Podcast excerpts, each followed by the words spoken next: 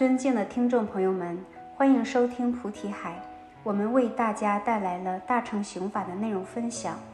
根据章句开示记载，什么叫大乘刑法？大乘刑法莫过于六度万横，六度的行持叫大乘行。行持六度的法则称之为刑法。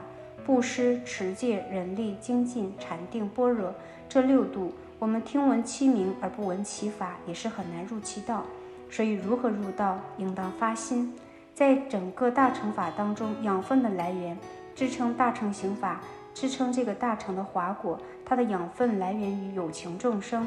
如经典当中所说：“因于众生而起大悲，因于大悲生菩提心，因菩提心成等正觉。”所以，若没有众生这个对境，你对谁发慈悲心？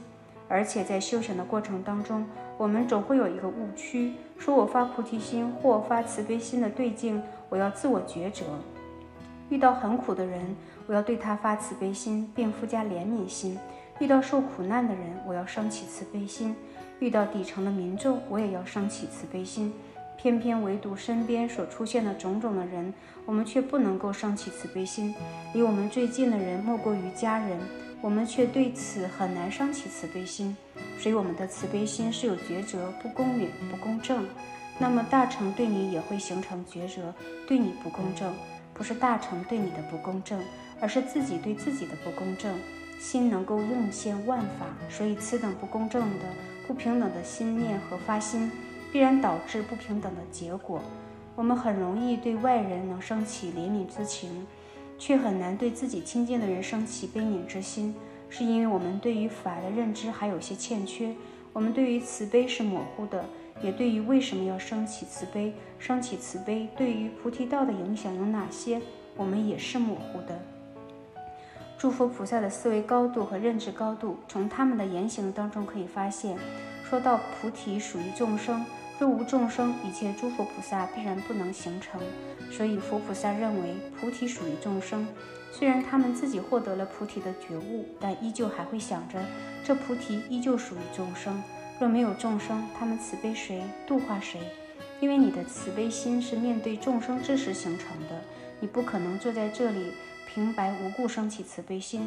你坐在这里能够生成慈悲心，那是你的想象，你的想象力够强，那你自我感受的虚妄的慈悲心就更浓。但是我们却忘了，慈悲心是要面对众生的，没有众生这个对境，你生的是慈悲心还是各怀鬼心呢？所以，慈悲心的修持是菩萨道的刚需。观世音菩萨也致力于此，让所有十方世界当中所修持佛法的这些善男子、善女人们都能够认识到这一点。所以，菩萨运用广大的慈悲心度化众生，无论是在谈吐、言语，还是救度众生这件事，还是陀罗尼法救度之事，其中都能够看到菩萨对于众生的广大慈悲。在我们受到苦难或者是烦恼挣扎的时候，接受到法的慈悲，我们能够心生欢喜。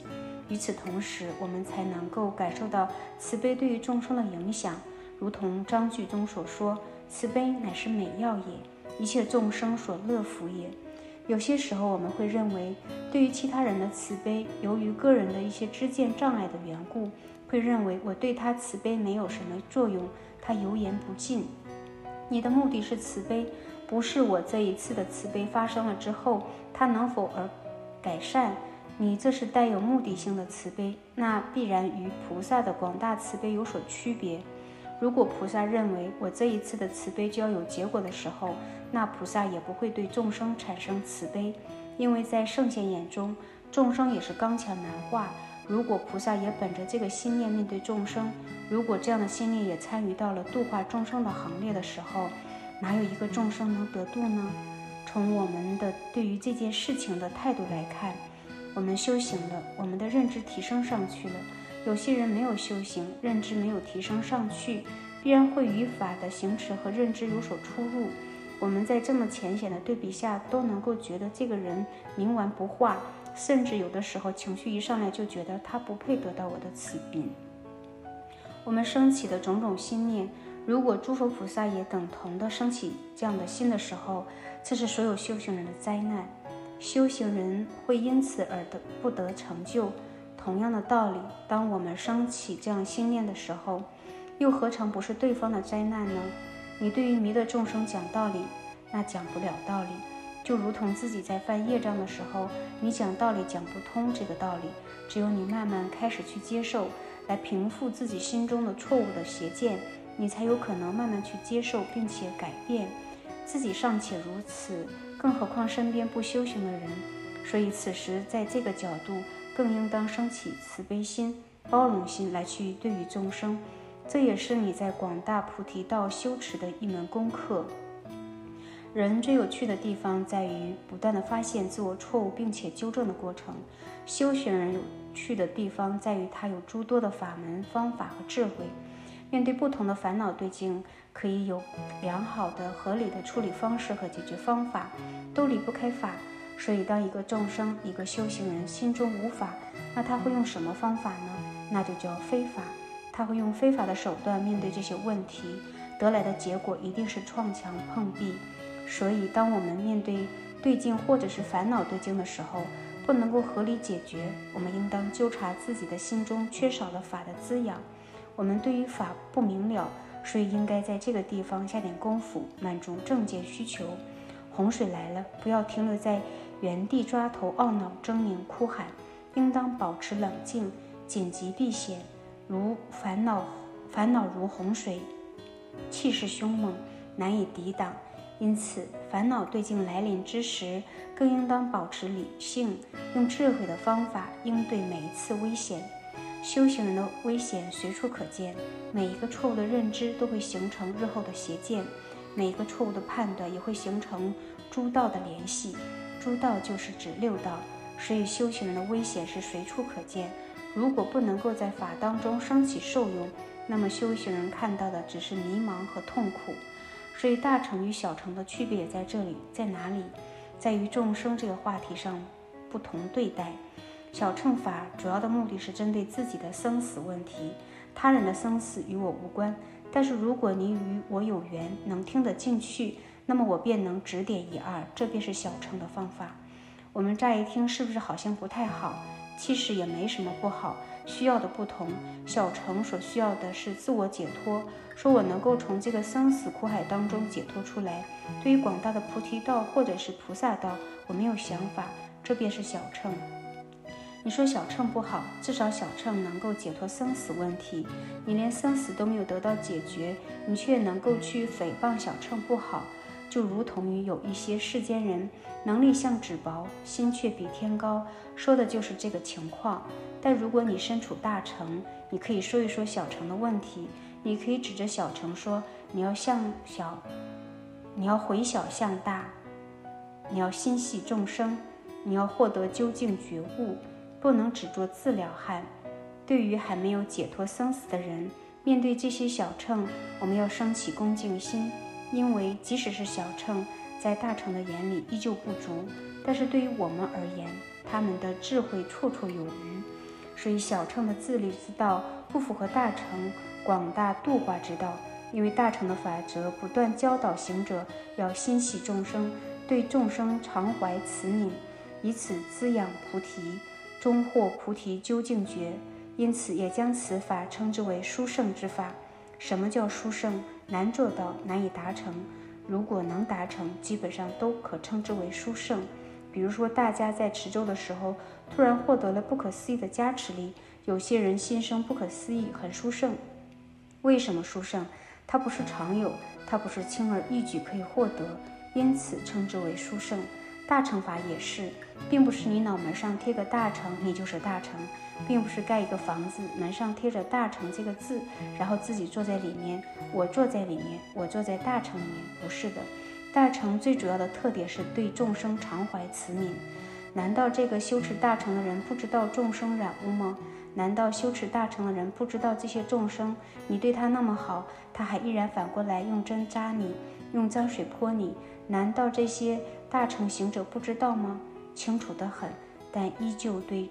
骤风暴雨，心怀慈悯，这也是为什么无论是众生还是修行人本身，面对真实的慈悲的时候，所有的狂风暴雨都能化作柔软的理由。而普通人，你对他好，然后对方不领情，你心里面想，那算了吧。如果我们的发心都是取决于对方的回应来去决定的，那么这个发心就很虚伪，因为你不知道你这个发心是对于自己的负责，并不是等待对方做出什么回应。如果等待对方做出回应而去决定他将来的走向，如果将这样的理论方法运用到诸佛菩萨对众生这件事情的时候，那是一件多么恐怖的事情！自己有多刚强难化，自己有多染污，自己最清楚。我今天坐在这里面，请诸佛菩萨加持。明天忘到脑后，你忘到脑后，佛菩萨可记着呢。佛菩萨心想，这个发心不够长远，这一周都不到。昨天发心，今天就忘了。昨天勇猛精进如烈火，今天怎么变成了乞讨呢？这众生其性真是难以恒定。然后佛菩萨认为朽木不可雕也，挥手而去，留下佛堂上那一堆铜铁。如果佛菩萨也真这么做，这岂不是所有修行人的灾难？但是佛菩萨并没有这么做。地藏菩萨本愿经当中也记载了这样的故事。地藏菩萨对释迦牟尼佛讲：“我在十方世界六道当中去度化这些众生，我刚把他从泥潭当中拔出来，过一会儿又看到他自己又掉下去了。”然后我又去把他拽出来，他又掉进去了。即使这样，我依旧常行度化之道，对于众生常怀慈悯。这也是经典当中所表达的。即使你投出头没，我依旧在度化着你。所以地藏菩萨发愿，众生度尽方正菩提，地狱不空，誓不成佛。我们如果能具备地藏菩萨那亿万分之一的发心，我们对于自我的生死解脱问题，那是绰绰有余。所以发心要发长远心，要耐得住这个烦躁，不要一烦就把什么都忘了。所以对于大乘行者而言，对众生常怀慈悯是必须之，它能够衍生出诸多功德。因此，对于众生常怀慈悯，是一切众生的功德本源。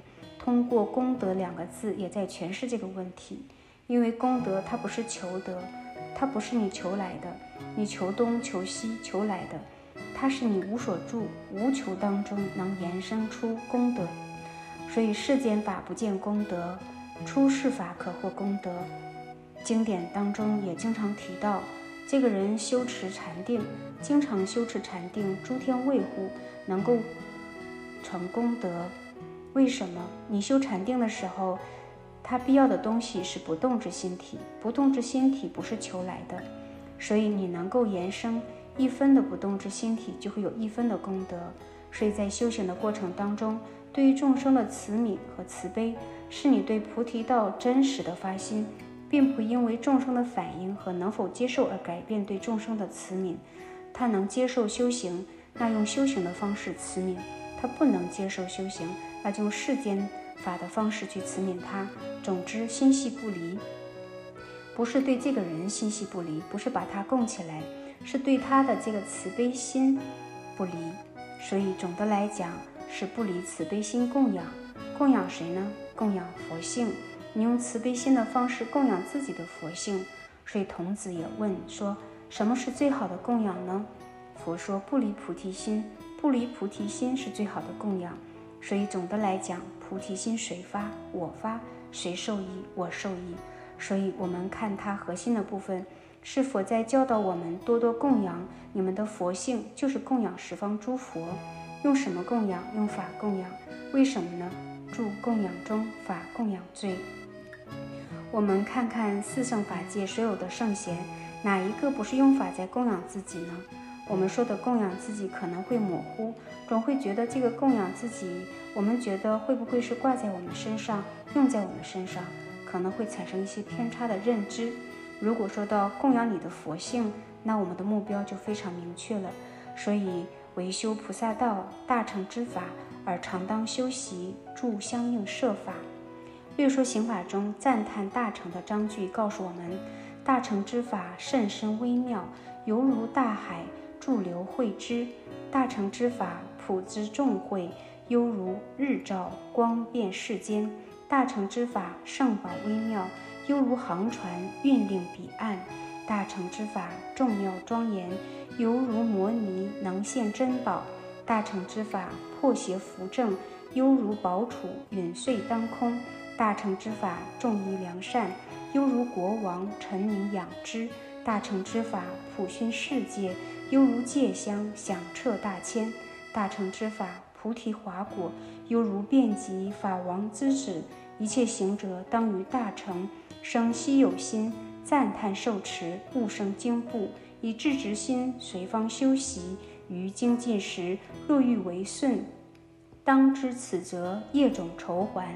今日得果，非菩提救，是故当生忏悔业障，以种种行回向菩提。愿于圣教受纳之时，不遭种种坏菩提事。我等今日身占大成，则于世时种于大成菩提种子。若得善护数级菩提，克果登圣。是故大成善来行者，如法思维。于今赞叹大乘法，是我本心所缘起，仰仗如来身法传，数级菩提宝庄严。这就是我们本期所有内容。大家也可以通过微信公众号搜索“大明圣院”了解其他内容。Apple 播客或小宇宙搜索“荣正法师”。感谢大家的收听，我们下期再见。